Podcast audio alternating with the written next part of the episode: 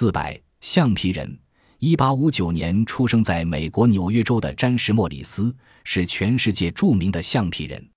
莫里斯早年在一个偶然的机会发现自己的皮肤能够拉长，于是他常常拉长自己的皮肤去吓唬邻居亲友。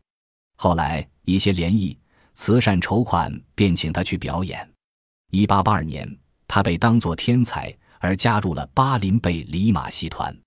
他表演时可以将胸口的皮肤拉到头顶，将一只腿的皮拉到另一只腿上。